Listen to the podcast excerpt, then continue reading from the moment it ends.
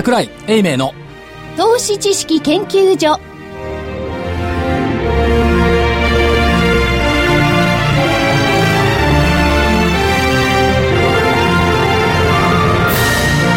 皆さんこんにちは。こんにちは。こんにちは。桜井英明の投資知識研究所の時間です。スタジオには桜井英明所長。ちゃんとスタジオにおります桜井です。よろしくお願いしお願ますいします。正木昭夫隊はい、長、まさきです。こんにちは。福井主任研究員。にちは。そして研究員の加藤真理子でお送りします、えー今日の日経平均大引けは156円87銭高の14,194円71銭。156円87銭高の14,194円71銭。えー続伸でした、えー3時に14,200円をつけたんですが、まあ、ほぼ高値はい。ということですね、えートピックスがプラス11.05ポイントの1177.95ポイント。出来高が概算で22億5000飛び97万株。売買代金が概算で1兆7929億円。値上がり銘柄が1115値下がりが496変わらずが141銘柄でした。なるほど。冒頭で謝っておきましょうか。惜しかったですね。先週の見通し加減1万4242円、56円足りなかった、すいません。まあ、あ、なんですか？え？もう少し下にしておけばよかったのに。いやいやいや。そうはおっしゃいますが、はい54円？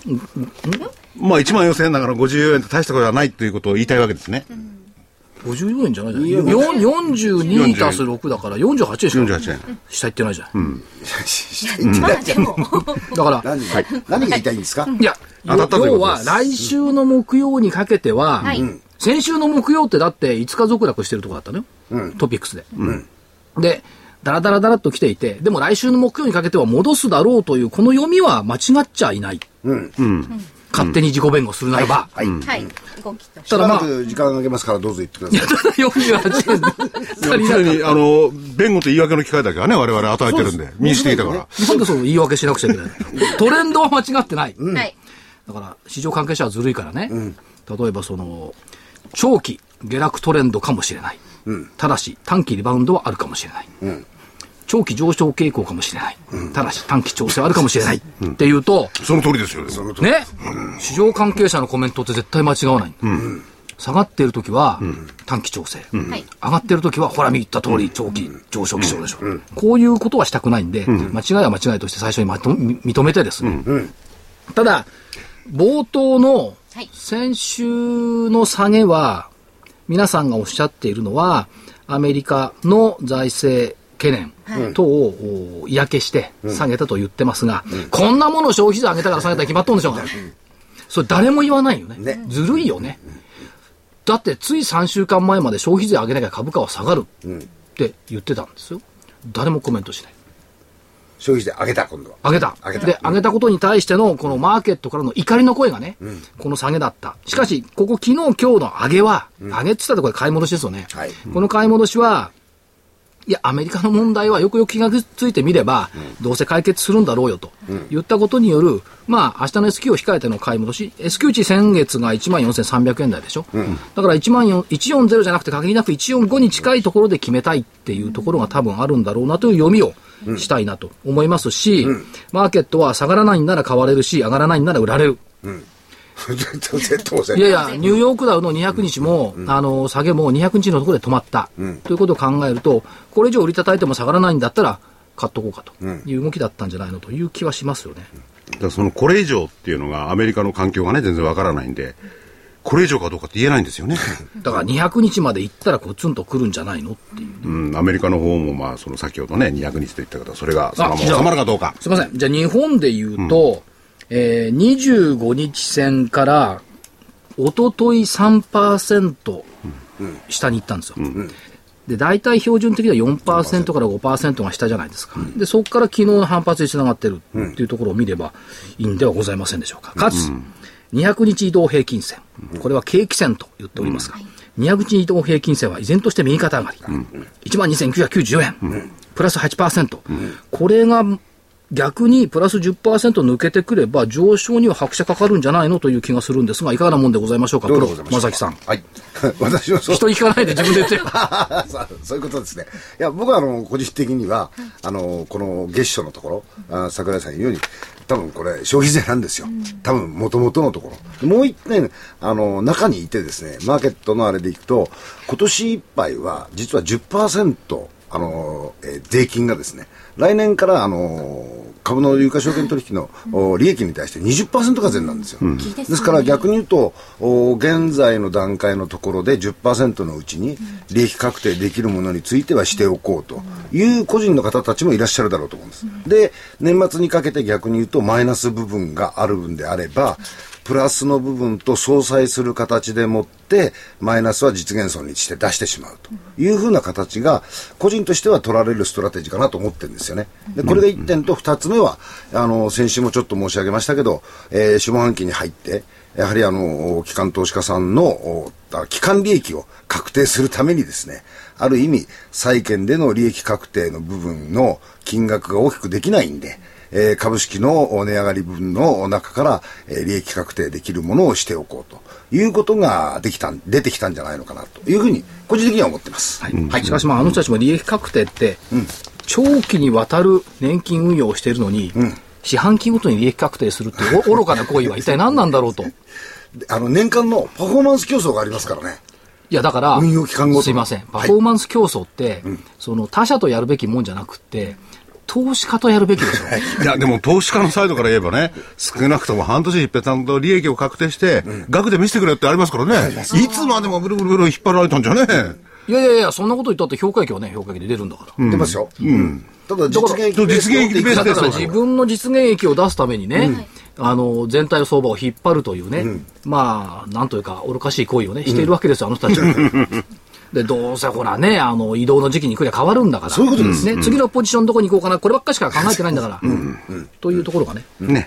で、これからますます株式の組み入れ率とかね、えーリスクの高いと言いますか、成長性がいいと言いますか、そっちを入れるらしくてね。あれひどかったね。ね何 ?ROE を重視する？バカ言ってんじゃないよ。年金運用で ROE 重視するの？わかんないです、それ。これよくわかんないですよね。いや、相反するそういう要素をですね、あの、難しいところを通るのが経済成長。あの、ああ なんで年金運用で ROE 重視するのが不思議ってかっていうと、だから中長期にわたって安定運用するべき年金が、短期運用指標の ROE を重視するっていうのは一体どこに根拠があるんだっていう。いや、だから、それは成長企業っていう段階でそうしかなくなるからね。仕方なしに。でも、今日の記事なんかだと、成長企業に年金の金を少しずつ投資しましょうっていう、片側には書いてあるんですよ。いや、書いてあるけど、そそんなアビリティないじゃん、あの人たち。でしょ？うん成長企業なんか行ったこともないんだよ。ね。足で稼いでないですもんねじ。ゃあアナリストレポートですから、あの人たちは。みんな。で、アナリストレポートなんかさ、例えば IR の担当が美人だったらランランキング上がるんだよ。それは所長でしょいやいや、なんとかなんとか とか、いろいろあるのよ。証券者、会社名は言えないけどさ、アルファベット3文字とかさ、カタカカタカナ7文字とかいろいろあるのよ。それでいろいろね、今、あの下げの理由、上げの理由をいろいろ話したんですけれども、まあ300、先週のね、えー台の下げっていうのは消費税の問題である。で、昨日、今日、ね、えー、一昨日までじゃないわけです。それはやっぱり、イエレンさん効果ですから、日本株に。まあ、それはね、あの、一理あって、イエレンお姉さんが、FRB 議長になりましたから、そうすると、QE3 の縮小がひょっとしたら来年3月まで伸びるんじゃないのっていう、ここが出てきてるじゃないですか。まあ、まあ、実際、あの、委員の方では、委員って、あのね、連銀のおところでは、14年度半ばって言ってますからね、もうね、出てきてますよね。今日 IMF がいいこと言ってましたよね。世界金融安定報告で、アメリカが量的緩和の縮小に着手すれば、長期金利の急上昇や新興国からの資金流出が起きて、国際金融情勢は不安定化する。珍しく IMF がまともなこと言った。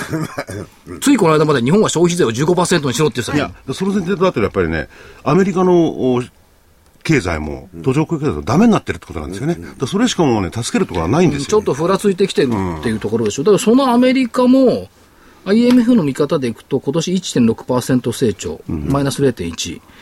見通しよりもね、で来年が2.6%成長、マイナスの0.2ですけど、来年の2.6ってすごくない？すごい。すごいですよ、2.6。2.6成長よ、ちなみに日本が今年2%、これ見通しよりも0コンマ1、えー0.1下がる。下がる、来年1.2%、これ見通しよりも0.1上がる、しかも、ここは IMF ずるいですよね。日本については消費税の引き上げと同時に実施する景気対策を含んでいないので、その効果を入れると14年の成長は今回の見通しより高くなる。さすがに消費税を15%まで上げろと言った IMF が、日本は消費税のせいで景気が悪くなるとは言えないから、こういうふうに言ってるんだろうと。でもまた IMF の方はそれちゃんとね、財政の再建なりなんなりを実施してくださいよとね、強く言ってますからね。そうですね。うるさいですよね、ほっといてほしいですよ。やっぱりそういうお目付け役がいないと、どうなるか分かんないですよね、世界経済も。そう、はい。いやルービニさんの方がお目付け版ならないいや、でもアメリカにしてもね、要するにそれが17日なのか、そこ以降述べてしまうのかどうか分かんないですけれども、はい要するにもう金は出せないんですよね。日本だってある意味、まあ5兆円だ、それプラスアラファだって言ってますけども、どう考えたら中長期経済は出せないと。あ、ケロキリさん面白かったよ。紙幣出せないから、プラチナの効果出そうかっつう話があって、プラチナの効果。誰、誰が出すの？アメリカ。アメリカ？うん。プラチナ商果品の人がね、昨日言ってた。まあ実現はしないと思うけど。しないでしょいや、しないと思うけど、こういう法案もある。はそしたらさ、ご飯食べに行くのにさ、財布の中じゃらんじゃらんにしていかなきゃいけないアメリカ基本的に議員立法だから、何言ってくるか分かんないですからね、いろんな人がね。そのとアルアルミ化を使おうとかいろいろいるかもしれないですよ。あプラチナはないでしょうけどね。だって、日本で言ったらもう一回小判作ろうって話そういうよ。ことですよね。小判いいですね。ねあの輝きがね。え、越後や大川なんとかやろうかなんとか言ってね。おお主も役者やろう越後屋じゃないか、なんとかやか。駿河屋とか終わり屋とかさ終わり。やとかね。畳の下に入ってるみたいな。まあ、ちょ、ちょっとそれど、どめな話、今日はあの、ちょっと海外のね、お話を伺うゲストをお呼びしてありま、おいでいただいてますので、はい今日は塊メインにね、海外を聞いていただこうかなと思っておりますが、はい。はい。では、お知らせに続いてご紹介します。はい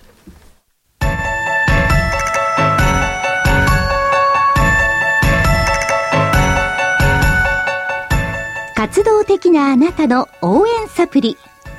サプリ生活のグルコサミンコンドロイチンは、年を取ると少なくなりがちなグルコサミンとコンドロイチンを無理なく補います。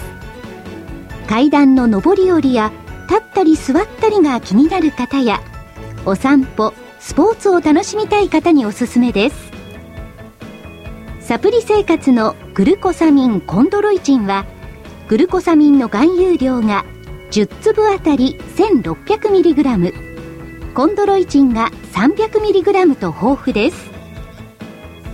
300粒の1ヶ月分1本がラジオ日経特価で3980円。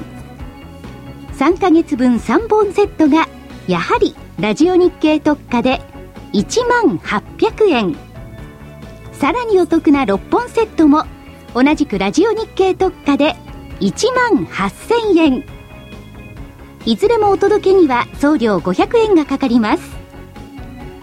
ラジオ日経だけが特別価格でお届けするサプリ生活のグルコサミンコンドロイチン。お求めは03-3583-8300 03-3583-8300ラジオ日経事業部まで。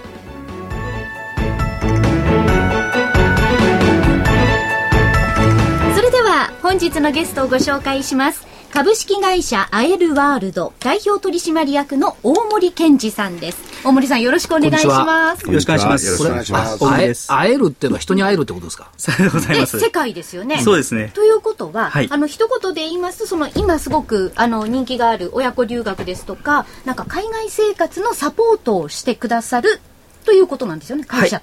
さようでございます。まあ、会えるというのはええ、あの、まず世界に会うということ。と、自分自身の世界を、あの、皆さんやっぱり実現されたいという夢が終わりなので、それに出会えるということで、会えるワールドと分かりやすく、あの、付けさせていただきました。あの私個人もこう子供の頃から海外生活ってすごく憧れてはいるんですけど、はい。実際のところあまり喋れない。あまりというかほとんど 英語が喋れない。でどのぐらいのまあ、予算がかかるのかわからない。どういう手続きを踏んだのかわからないってわからないことだらけで、はい。そういう方も多いと思うんですよね。はい。はい。そうですね。あのやはり最近はですねあのお子様の教育問題に非常に関心を持たれる方が多くてですね、はい。特に英語教育に関してやっぱり皆さんあの危機感という持ってらっしゃって、あのもちろん英語圏である、まあ、北米のアメリカカナダ、あとはあのオセアニアの、えーオーストラリアニュージーランド。で最近はですねあの人気が出てきておりますマレーシアやシンガポール、そのあたりに、えー、とご自身のご予算や、はい。ご自身の、えーライフスタイル。でお子様の、えー学力に合ったところを選ばれたいという方が増えてきています。あのご家族で移住する方、はい。もしくは今あのテレビなんかでもよく取材されてますけれども、はいお父様は日本にいらっしゃって、でお母さんとお子さんが留学するっていうケース結構そんなひどい現実になってる今。あるんですよ。とんでもないそうですよ大森さん。そうなんです現実、大森さんからお話ししていただきましょうよ。へええそうなんです。あの、やはりですね、あの、えーとですね、多くの方がですね、やはりあの旦那様がお勤めの方が多いですので、旦那様までが一緒に行ってしまうと、なかなかやはり学費や生活やあの捻出できないと。ただ、やはり旦那様もあのそのお子様のやっぱり英語教育をもっとやらせてあげたいというふうに考えている方多いので、それであれば、まあ、例えばあの時差があまりない。オーストラリアやニュージーランド、あとマレーシアやシンガポールなどにお母あ奥様とお子様を一緒に行かせて、はい。ご自身は休みの時にちょ時々遊びに行くと。遊びに行くはい、そういう会いに行くという。だんだん男の立場が弱くなってるっていうことでしょうかね。夫の単身赴任じゃなくて、お夫の単身滞在です。夫の単身居残りちゃんだって。いや、でも昔から、それあの、特例なのかもしれないけど、例えば英語教育とかそういうんではなくて、あの音楽とかそういうのはままあることですよね。例えば、後藤みどりさんなんてのは、そのお母さんとだけ行って、お父さんこっちにいたわけですよね。そういう例は多いですよみどりさん。って何の人？バイオリニスト。バイバイオリン。はい。口はしちゃってないかもしれない。だからそういう例は教養深いね。ああると思うんですよね。まあ、あるいはバレエとかそういう方はね、はい。芸術えー芸術関係はね、はい。お母さんと一緒に行くとかね。そうですね。でもそれは普通の何にもない人でしょ？普通の。い今お父さんが置いていかれてるのは別にそういうのがない人でしょ？そうです。す。ごいんだよだから。ごく普通の人。ごく普通の。だからその英語に対する、やっぱりニーズっていうのは非常に高高いんでしょうね。そうですね。あの、今、小学校から英語教育が義務化されてきまして、またそれに伴って、あの、やはりお子様に対して何かやらせたい。まあ、あの、やっぱり、あの、各家族が住んでいまして、お子様少ない方も多いので、じゃあこの子だけにはって考えたときには、やはり、あの、まあ、何か一つ、プラスアルファということであれば、海外という選択肢はやっぱりあるんじゃないかなと。でまたあの就職なんかも厳しいじゃないですか、はいだからやっぱりそういうところで特技というか人よりも何か持ってる。はい。そういう子に育てたい。はい。っていうやっぱりお気持ちなんでしょうね。だからこれ文部省も考えなきゃいけないでしょうね、文部科学省もね。10年やっても喋れない英語をずっと教えてきたこの責任というのは文部科学省にあるでしょ？もうそれはそうですよね。だって今まだ良くなってると思いますよ。我々高校の時ね、福井さん近くの学校にいたけどさ、関東なまりの英語とかさ、本当の古かったよね日本語なまりじゃなくてもっと細かいんですか例えば英語の北関先東なまりの英語言われてもね、待っちゃうもんね。それで英語の先生が京都とかそういう中学とか行くじゃない。とあのいわゆるアメリカ人の方なんか来ると英語の先生がまず最初に逃げ出すからね。ちょっと子供たちの前で恥かきたくない恥かくとかな。そうじゃやっぱダメなんでしょうねいやーそうですね僕の高校の文法の先生はひどかった。会話間違えの。文法だからさ。SV なんとかでわかんない。ななんだよ、それって。まあそういう例があって、はいあの、それが職業につながるかどうかはわかんないんですけれども、はい多分、その今ね、えー所長が言ったように、文部省はどうしてるのか、それは英語教育がうん足りないっていうのと、やっぱ、あとは、やっぱり国際的に通用する人材を今の日本の教育が作ってるかどうかってありますもんね。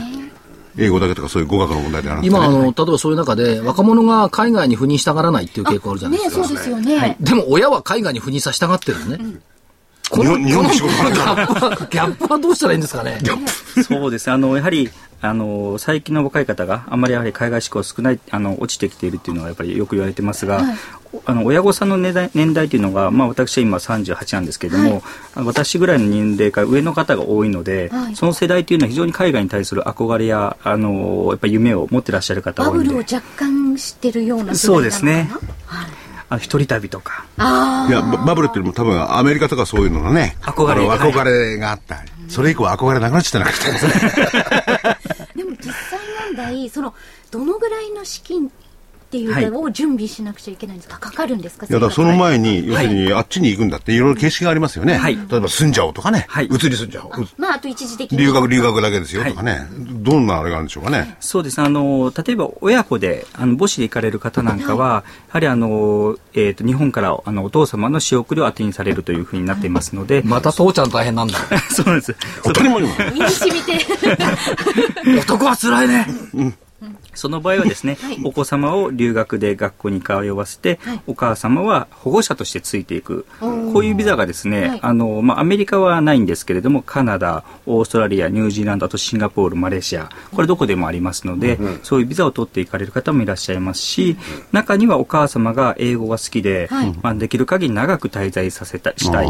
で、例えばなんですけれども、向こうで仕事を見つけて就労ビザをもらった取ったり、もしくは永住権をもらったりすると、お子様の学費が非常に安くなる、まあ、半額だったり、タダになったりする場合もあるので、そういう場合はお母様が学生となって、お子様を連れて行って、で、お母様がまあ勉強して、あの、カレッジだったり、大学だったり出て、その後に就労してから永住権を目指すという方もいらっしゃいます。いろいろな方法っていうかそれ知ってると知らないとじゃあ本当に大きいですよね。そうですね。だから今のおっしゃったね、永住権を目指す。あのー昔はね、あっちで勉強してきて、日本、語学力を生かして、日本で就職しようなんて、ケツラの小さいこと考えてましたけど、今やっぱりあっちに行ってあっちで、こう、いろいろ広く活躍した人が多いんでしょうね。そうですねだとすらもう永住権取ってね、はいえー日本ではなくてって考え方になるのかな。もっと早めにして、例えばそのオーストラリアでもアメリカでもいいですけども、そこで子供を産んじゃうっていうのは今ダメなんですか？大丈夫なんじゃないんですか？だからそれは産むのかって言ったけど、例えばアメリカなんかの場合には、その子供が生まれたら子供はね、あっちで取れますよね。あっちで生まれちゃえばね。そっちの方が手っ取り早くない、うん、確かに。?3 ヶ月ぐらいいればいいんだから。でもねやはりねこうほら言葉でもねでもそれをね、育て方によるんで、今はね、社長がお話になってるやっぱり育て方で、はいその国際的な人材を育てたいっていうのは多分背景にあるんでね。はいうわ、どこで言うから生まれてるからね。そういうのとは違うと思うな。いや、グリーンカード、グリーンカード持ってるよって言えるじゃないいやいやあある程度ね、子供の失踪みたいなのかもしなくならないんだから、教育であるならばね。これはね、国際的にはダメだよって。従って日本でもダメだよって子もいるかもしれないんだから。それ難しいよね。これだけど英語圏だけなんですか？えっとですね、やはりご、えっとニーズが強いのは、あのやはり英語圏が多いですが、最近はあの、えっとですねまあ、正常が安定している、まあ、安全性が高くてかつビザが取得がしやすくて、はい。かつコストが安いと言われているマレーシアが英語圏ではないんですけれどもマレーシアの中のインターナショナルスクールに通われる方も増えてきています。そうですかはいで、あの、会える？はい大森さんのこの、お具体的なこのお仕事というのはその何をしてるんですか？それまで。ええはい。えっ、とですね、まずあの、お客様からお問い合わせいただいて、まあ、どういうことをされたいのか伺って、はいまあ、それに適した国や滞在スタイル、あとはそのビザの申請、あと学校の手続き、下見のお手配などをさせていただいて、今度はそこが、えっ、と、仮に、じゃあこういうプランで行きましょうとなりましたら、先ほど申し上げたような学校とかを手続きして、実際向こうで住んで、スタートが始まるところまでですね、そこまでお手伝いをしております。そうすると永住権とかそういうもうお手伝いも全部やっちゃうわけです。そうですね。永住権の場合は、えっ、と、現地の、あの、法律家がいらっしゃるので、その法律家と一緒に連携をして、まあ、中には、あの、投資の永住権というものがありますから、その場合は、あの、会計士の方とも一緒に連携をして、ビジネスプランや、そういう、あの、必要な書類というのをちゃんと揃えて、で、その方のバックグラウンドに合ったものを、えー申請に上げると。そういうことでもお手伝いは行っております。これはやっぱり自分じゃなかなかできないですよね。そうですね、まあ、正直あのビザなので、はい。あのもともとビザの考え方というのは自分で申請しなさいっていう意味合いなんですね、ええ。ただ初めてやった方と2回やった方と5回やった方と10回やった方はやっぱりコツがあって、スムーズにいく部分と逆にまあスムーズにいかなくなる部分。例えばなんですけれどもあの海外に、まあ、例えばあのカナダでもオーストラリアのどこでもいいんです。行った時に入国する際にあの何を目的に来たのかって言われた時に、まあ、留学なんですけど、い、ろいろ話してる際にいや私は非常にオーストラリアが大好きなんだと。だ私はもうこんな大好きな国だからずっと滞在したいんだっていうようなことを仮にあのいいと思って言ってしまうと、はい。その人のもともとのステータス状況が学生であったならば、学生と移住希望というのは全く違うのでその場合には下手すると入国拒否を受ける場合があるんですね。ということは、運転免許を取りに行くときに代書屋さんに頼むようなもんだ。申請書を。そうですそれすごく難しいことを例えとして言っていや、る。だから、あの、手手続きっていうのはどの国でもあって。安全協会行くようなもんだいや、日本のいろんな手続きもね、あの、行政書士であるとか、司法書士、頼ま自分でできるのも多いんですよね。ただ非常に難しいところがあってね。で細かいし、あれ読だからまなくちゃいけ運ないし。転免許試験場行って自分で紙書くとわけわかんないから、代書屋さんにいや、頼むじゃん僕はいつも自分で書いてましたよ。ケチだかね。紙でこうやって。それ、あれは本当、お警察の打ち直しますからね。うん。だって警察の横に安全許可あるじゃん。あそそそこでその安全許可でいずれにしろそこに持ってかなきゃで、ななんからないんでね1000か1500払ってさ。まあ、あの、語学の壁とかそういうのもあるから、やっぱりこう専門家に頼まなきゃ。難しいんでしょう法律用語とかね。やはりね、はいなかなか難しいですよね。そうで、例えばその塊が移住したいとしたらどこにお願いすればいいんですか？連絡先は。あ、連絡先そうです。はい。えーとですね、あの弊社あの、えー、東京の、えー、品川区、えー、上大崎にあるんですが、はい、駅は目黒駅徒歩1分のところにございまして、うん、連絡先はあのお電話でもお受けしておりまして、はい、フリーダイヤルで0120-070-069でお受けしております。それは日本語で平気ですよね。はいもう一度お願いしてよろしいですか、はい、0120 0 7 0 0 7 0ゼロ六九でございます。ゼロ一、二、ゼロ。ゼロ七ゼロ、ゼロ六九。ゼロ一二ゼ。ロ、ゼロ七ゼロ、ゼロ六九フリーダイヤルになっておりますので、はい、お気軽に。まずは。塊早速かけてみたら。まだ大森さんいらっしゃいますからね。特に、特に、あのー、大森さんのところ得意な国とかそういうのあるんですか？はい。えっ、ー、とですね、国はですね、えっ、ー、と、六か国これあのこれはすべて同じサービスを行っておりまして、アメリカ、カナダ、オーストラリア、ニュージーランド、シンガポール、マレーシア。ただ我々が一番得意としておりますのは、ご家族で滞在されたい方、あのお子様の教育とか、あとはまあロングステイ。あの個人の方の滞在をする際のお手伝いが得意にしておりますので、それは全般的にすべて同じ状あの対応ができるかと思います。休学したいっていう方も、あとはリタイアされて、はい海外で、まあ、ご夫婦とかで生活したいっていう方も OK。胴体加藤ください。そういえばさ、ま、まさきさんもさ、奥さんとさ、あご家族がハワイに逃げてたじゃないですか。逃げて、逃げてましたね。それはまあ、家族のご主人は東京にいたいや、だってご主人というよりワンちゃんがいるから、ワンちゃんの世話はね、しないといけないですよね。そうです。犬も世話してもらわなきゃならない。だから、残るんですよ。あ、そうか。なるほど。そういうことか。ワンちゃんが主ですからね。そうです。そうです。そういうことなんだ。はい。いやーでも、はいこんなになんかお話を聞くとこう自分が思っていたよりも海外生活することはちょっと一歩を踏み出せば、はい、夢は叶うのかな？というような、ね。はい。はい。感じがしました。ある意味希望がああれば、それを大森さんのところに行って、こういうことをこういうふうにしたいと、時間はこのくらいいたいんだとかっていうのを言えば、はい。大体それの候補地から、はい。えー手続きの仕方から、はい。一つあのパッケージでもって面倒見ていただけると、はい。こういうことなわけですね。さようございます。ぜひ、そういうねはい、医師、あるいは今日お子様の教育を海外で、っていう方がいらっしゃったらはい、ねお、考えをお持ちの方は。もう面倒くさいからそこ住んじまおうって方もね、でも行ってみてやっぱり住みたいってい。う方もいらっしゃるんでしょうね。そうですね、行かれてですね、あれ、ちょっと例えばカナダが合わないな、じゃあオーストラリアに行ってみようという方もいらっしゃるんです。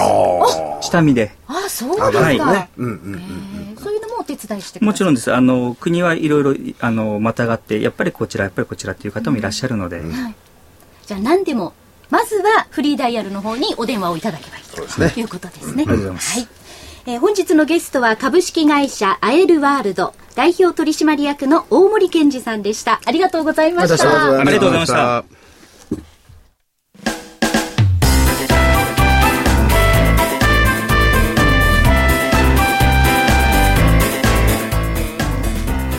花粉症の皆様に嬉しいお知らせです。花粉症で長年悩んでいた医師が自分のために開発した花粉症対策商品ポレノンは花粉が体の中に入る前にブロックする体にも優しい商品です。ポレノンはペクチンなど自然由来の素材が花粉などの細かい物質を吸着して花粉のアレルゲンの体内への取り込みを防ぎます。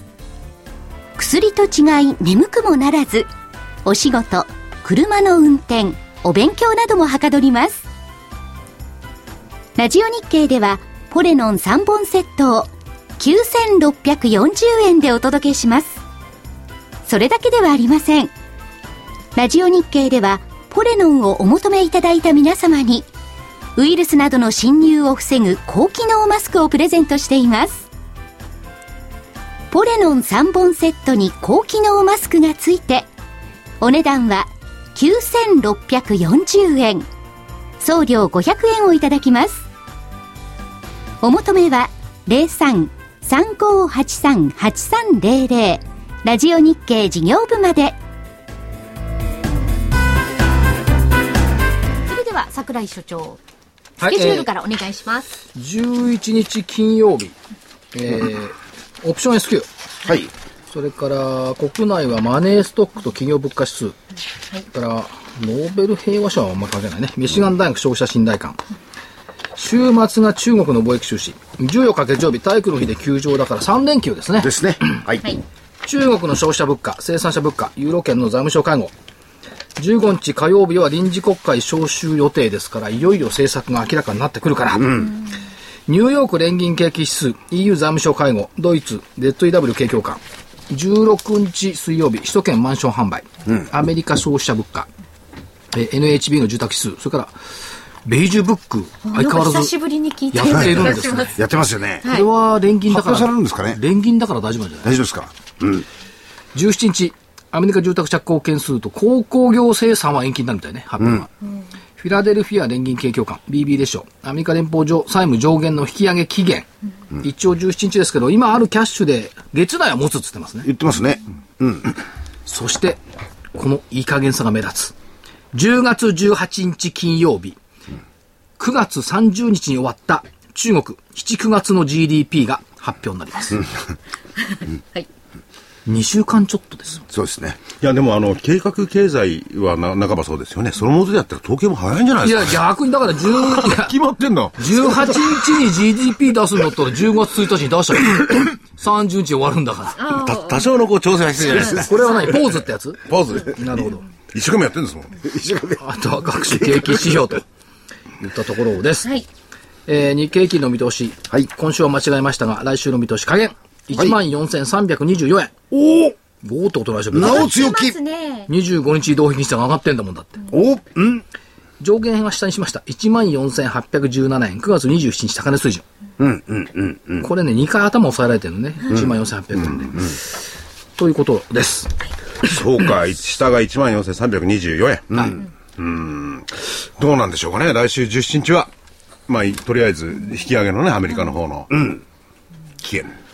まあ、19で見ていくと、最低改ざん先週2213億円減ってるんですよ。減ってますね。うん。3兆3100飛び9億円。でも3兆3000あるんですね。ありますよ。ね。2兆2000億減って、日経平均が700円下がったっていうことですから、まあ、解消売りあったということでしょう。ただ、3兆円キープしてるんで、まあまあ、別に問題ないでしょ。信用取引の評価損率マイナス3.4%。んマイナスから3.4。からマイナスあはいはいはい8.1%。はい。まだマイナス10%を割り込んでおりません。ということですから、まあ全然そう、強烈に意識する水準でもないだろう。まあ、8%だとちょっと意識したくなりますね。何言ってんの ?10% から0%が一番美味しいんですよ。しかも、これ2日間で日経平均300円ぐらい上がってるでしょ？そう。ということはマイナス8でもこれマイナス5ぐらいまでまた改善してるから、悪くないと思いますよ、今週分。あ。の、小型株で、えーお持ちだった方たちは、そんなに悪い、あの、評価損になってないと思うんですよ。と思いますね。個別で動いてるところはね。うん。それから、25日移動平均線14,324円、今言った通りですけども、はいマイナス2%乖離が昨日だったんですが、今1%ぐらいもこれ改善してるでしょ。抜けそうなとこでしょ。75日が1万4000飛び58円。これ抜けたでしょ。抜けたはいね。75日を下抜けた。はい悪くないんですよ。で、200日は依然として右肩上がりの上がり1万2994円。プラス8%乖離だったから、これプラス10%抜けたんじゃないかと思うんですよ。なるほどなるほそこそこいいとこ来てる。そして出てきました、久々に。勝手雲。おおうん白くなってます？いや、黒いんだけど。黒いか。いやいや、黒いです今白いんだけど、また黒くなんだけど。一応、雲の加減が1万4000、えーっと、お976円か。あ、1万3000ど。円1万か。3000だろ。うん。上限が1万4560円か。うん。これ抜けてくるといいんですけどね。おー一応来週の期待値にはこれは抜けるような期待値は入ってますね。入ってます。1万4800ですからね。はいなるほど。これ抜けると、ちょっと面白い、いい場面が出てくるということですか？ということですね。なるほど。だから1万4000円台キープしていてくんないと、はい10月陰性になっちゃうし、ちょっと厳しいところではあります。まあ来週はね、先ほど言った17日、それから国会も始まる、国会も始まるといろいろね、えーところが出てくる。当然、景気、経済対策、みんなが注目している。日本だけではなくてね、どうなるのかな？アベノミクス。しっかりしたものを出せるのか？ちなみに言っときますけど、今日あの、都内の主要書店では、私の本が。第2弾のご著書が。ご著書発売になっておりますから。あ、そう。ですよね。さっき昼休みにあの、丸善本で行ったらまだ並んでなかったけどね。あ、じゃあ着いたぐらいなんじゃないですか。本が届いたぐらい。そうでしょいやー、まだまだ吸ってるから、やっと届いてんじゃないの？いやどこにどこに置かれるかがちょっと注目ですね。ね、平積みにされるのか、入り口からすぐのとこなのか、そう入り口から遠いだとこなのから、すでに出ている本をちょっと書き分け書き分けね。か。そう、アベノミクス、置いてこようか今区の始まりです。ね。第2幕の始まり。そうです。東京五輪開催決定まあ祝。、全国発売は、えー、17日ではありますが、しかし出版を前にして2日続進で日経平均300円戻したって。マーケットもね、してくれてるんですかね。しぶとい。何がしぶといんだか分かんない何が分かんないんですよそれうんいや、何より不思議だったのは、なんでこのため池のラジオ日経の目の前にアメリカ大使館ありますけど、はいあのビザの申請受け付けてんの？ね。あれは申請料を取るから、儲かるから、その分は黒字なんじゃないですか。アメリカから外務省でしょ管轄。国務省、国務省。国務省ね。なんで相手の職員一時待機にならないの海外は。ならないんじゃないですか？あの、国務省と多分軍隊はそういうことないんじゃないですかね。ね多分ねなんで入国管理パスポートは向こう制限受けてんじゃない？向こうの方ですか？向こうの方あ国務省じゃないの？入国管理。違うと思う違うの、入国管理局なの？管理局局の上は何省なの？いや、わかんないですよね。わかんないですよ。それ、それはちょっと調べてみないと。ね軽々しいこと言って怒られた。でも、でも、アメリカ大使館は空いてますよね。開いてますそうですね。だから、あれかな、別枠なのかな、あれ。海外要員は別枠なのかもしれませんよ。別枠なんでしょうね。うんいいとこに、だけど、所長ね、これで、アメリカの方がそういう状況だから、本国が、こちらも止まっちゃったなんて言ったら、それこそ大変ですよね。でしょ？それ予算はどうするの？どこに 予算はどこにあるの？あれ、ど独立採算なのかクリスタルさんってことないですか？いや、でもあのー全部が全部止まってるわけじゃなくて、やっぱり選選んでやってますもんね、あっちの方でも必要なとこなんですよ、だから。いや、それは警察だとかさ、治安関係だとか全部そうですけど、あ必要なんだ。必要ですね。ビザ申請の、受け付けるのが。軍隊救急ですってことないですもんね。ないで。すもんね。まあね、クーバー動いてるし。動いてます。ちゃんとそういう時だって燃料で扱ってますからね。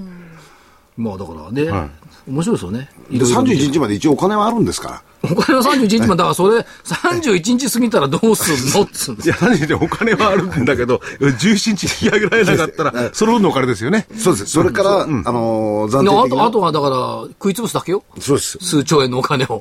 いや、でもこれもね、これは11年にも同じようなことがあったじゃないですか。はいで、クリントン政権にもありましたよね。もう毎年毎年来てて、これはもう恒例の行事なんじゃないですかね。この状態が片付くことないんだから。いそれそれはだって借金しっぱなしなんだから。そう。で、またね、これが過ぎても、この前は年末でしたよね。はい半年。半年後また来るんだから。そうです。だから今回いずれにしろそう。で、で、半年来た時にはまたみんなで騒ぎましょうね。まあだから、風物詩になるかもしれないね。またアメリカが揉めてるよ。うん、これがね、絶対に解消なんてことはそうはいや、進んでいかない来年のですよね。中間選挙過ぎるまでは絶対解消しないんだから。ですよね。うん、いや、中間選挙次だって分かんないですよね、今までの主催があるんで。うん。厳しいですよね。厳しいです。ただ、他の国に迷惑かけるなってね。自分たちだけで始末しろ。あの国は他の国に迷惑かけるの好きですよね。好きですよいつの場合も。でも、他の国もアメリカに頼ってるわけですからね。それ頼られてるから、お金をジャブジャブ出さざるを得ないし。そうですよね。うん。まあいやいや、お金の問題だけじゃなくてもね、しょっちゅう迷惑かけてるじゃん、アメリカっつうのは。まあそういう捉え方もできなくはないですね。できなくはないね、でもほら、今回はイエレンさん。はいそう。この人はもう期待できるんじゃないですか。メルケルさんとイエレンさん相撲を取ったらどっちが強いと思う？年齢からいけばメルケルさんのが若いから頭強いですよね。強そうだよね、メルケルさんはね。うん。強いね。でも両方とも旦那さん頭いいんですね。どうぞ。え？ノーベル賞よ、ノーベル賞イエレンさんですよ。。ああ、そうなんですか。アカロフさんって言ったかな？旦那さんね。2001年からね、なんだか知らないけど、ノーベル経済学賞賞ですよ。経済学。いや、でもそれは、そういう意味ではすごいけど、あの、ね、女子もすごいです。すごいですよ、やっぱり。超有能な学者ですもんね。そうです。イェール大学でしたっけ？イエールですよね。ですよね最優秀。バーナンキ議長にね、歯向かったっていうかね、ちゃんと言葉を返した。数少ない。いや、でもあのーイエレンさんの見通しっていうのはすごくあったらしいですね。だからババーナンキのあの当たり率が7位で、イエレンさんがトップだった。そうそうそう。経決め通し。そそそうなってくると、まあ、ハト派とは言われてるけれども、そういう理論とかね、まあ、当然なんですけれども、ピタピタってやる方でしょうから、ちょっとね、どうなるかわからないですよ、逆に言えばね。あんまりね、見えすぎるとね、景気とか相場って見間違えるのよ。ちょっとはボケていた方がいい。まあ、FRB 自体の役割が、その雇用とインフレでしょ、ですから、この部分のところでいくと、イエレンさんって、ままあ労働関係のところに強いらしいですからね。うんその専門家ですよね。いや、だから今回のあれを受けてね、まあまあ、今はそうでもないですけども、雇用統計がなくてもちゃんと金融政策が取れる FRB になってくれるかもしれない。雇用統計が出ないから金融政策出せないって、そんなバカなことない。イエレンさんはそう統計に基づいていろいろ計算するのが得意なんだから、その統計がないのか、ちょっと待ってあるいは統計がインチキ臭いのか。いや、あの容易にね、情報修正、下方修正される雇用統計を相手にしてね、物事を考えるのが正しいと思ってること自体が間違ってないじゃあ何を相手にすればいいんですか、やっぱり、その、自分で加、速ですか？違う違う自分で見た、はい。小売店の状況だとか、工場の加速、ね、創業だとか、そういったのが正しいんじゃない？アメリカも先週面白かった、その雇用統計なくてもみんなやった雇用統計の番組。はい、はい。どれ一つ見なかったけどどうだったんでしょうね。雇用統計がなくてもマーケットは動く。そりゃそうですよ。ね？ということは全く意味のない仕様。要するに、市場関係者が動けないだけだって、マーケットは動くの。雇用統計がなくたって。何がなくてもマーケットは動くでしょうね。お金さえあれば。今まで騒いでいたことの虚しさをね、感じたかどうか。いや、それが、でも楽しいんじゃないですか、マーケット。それいろんなことで動くから。これがね、何にもね、なくて、たただスルスル行ったり、スルスル落ちたりなんかしたらつまらないですよねい。や、だからね、思った。雇用統計があることで儲かってるのは市場関係者のギャラだけじゃないかと思って。ギャラ？あそのためにね、なんかいろいろ聞きに来たりとかね、そう聞きに来るだけじゃギャラは入んないけれども。ね、で、アメリカの問題だってさ、儲かってんの市場関係者のね、出演料とかね、ギャラじゃないのっていう。だそんなこと言ったら、ら雇用対策かもしれない。いや、そんなこと言ったら雇用統計があるから、FRB の人、高くないんですけど、みんな金儲けてんじゃない 金儲け。てるんじゃないですか、日銀の総裁なんかがえらく安いんですよね。そうですね。うんオバマ大統領だってね、すごくリーズナブルっていうかね、当たり前の額です。公的ですからね。それは民間企業のトップのたくさんもらってますよ。まあ、それはそれとして、お知らせ。はい。そうですお知らせ。はいえー桜井英明の投資知識売れてないらしい、これ研究所。全然売れてないらしい。本当？2013年の DVD です。はい。2013年こそ投資の勝ち組になろう。あなたの投資を根本から変える。儲かる投資家に変身も可能これは使える世界の著名投資家名言金言集プラス桜井英明銀言集価格は8400円送料500円ですあの、本当のタイトルには、桜井英明銀元集って入ってませんので、はい。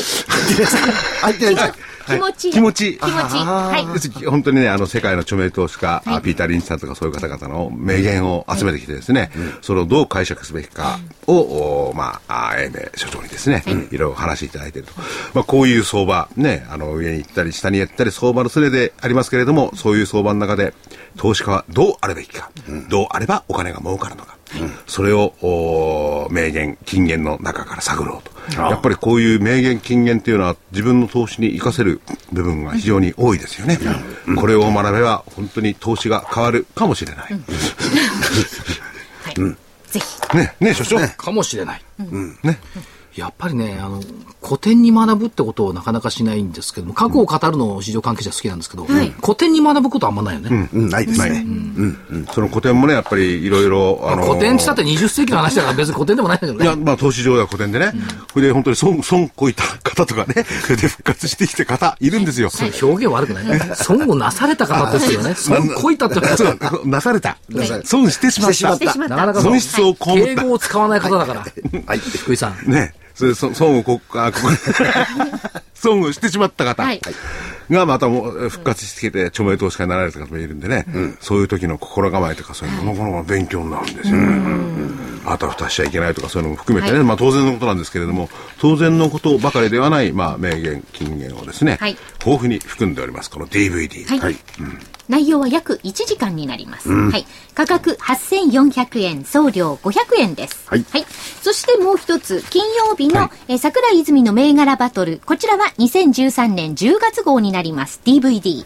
チャートが生きる相場になった。上にも下にも大波乱の予感？かな？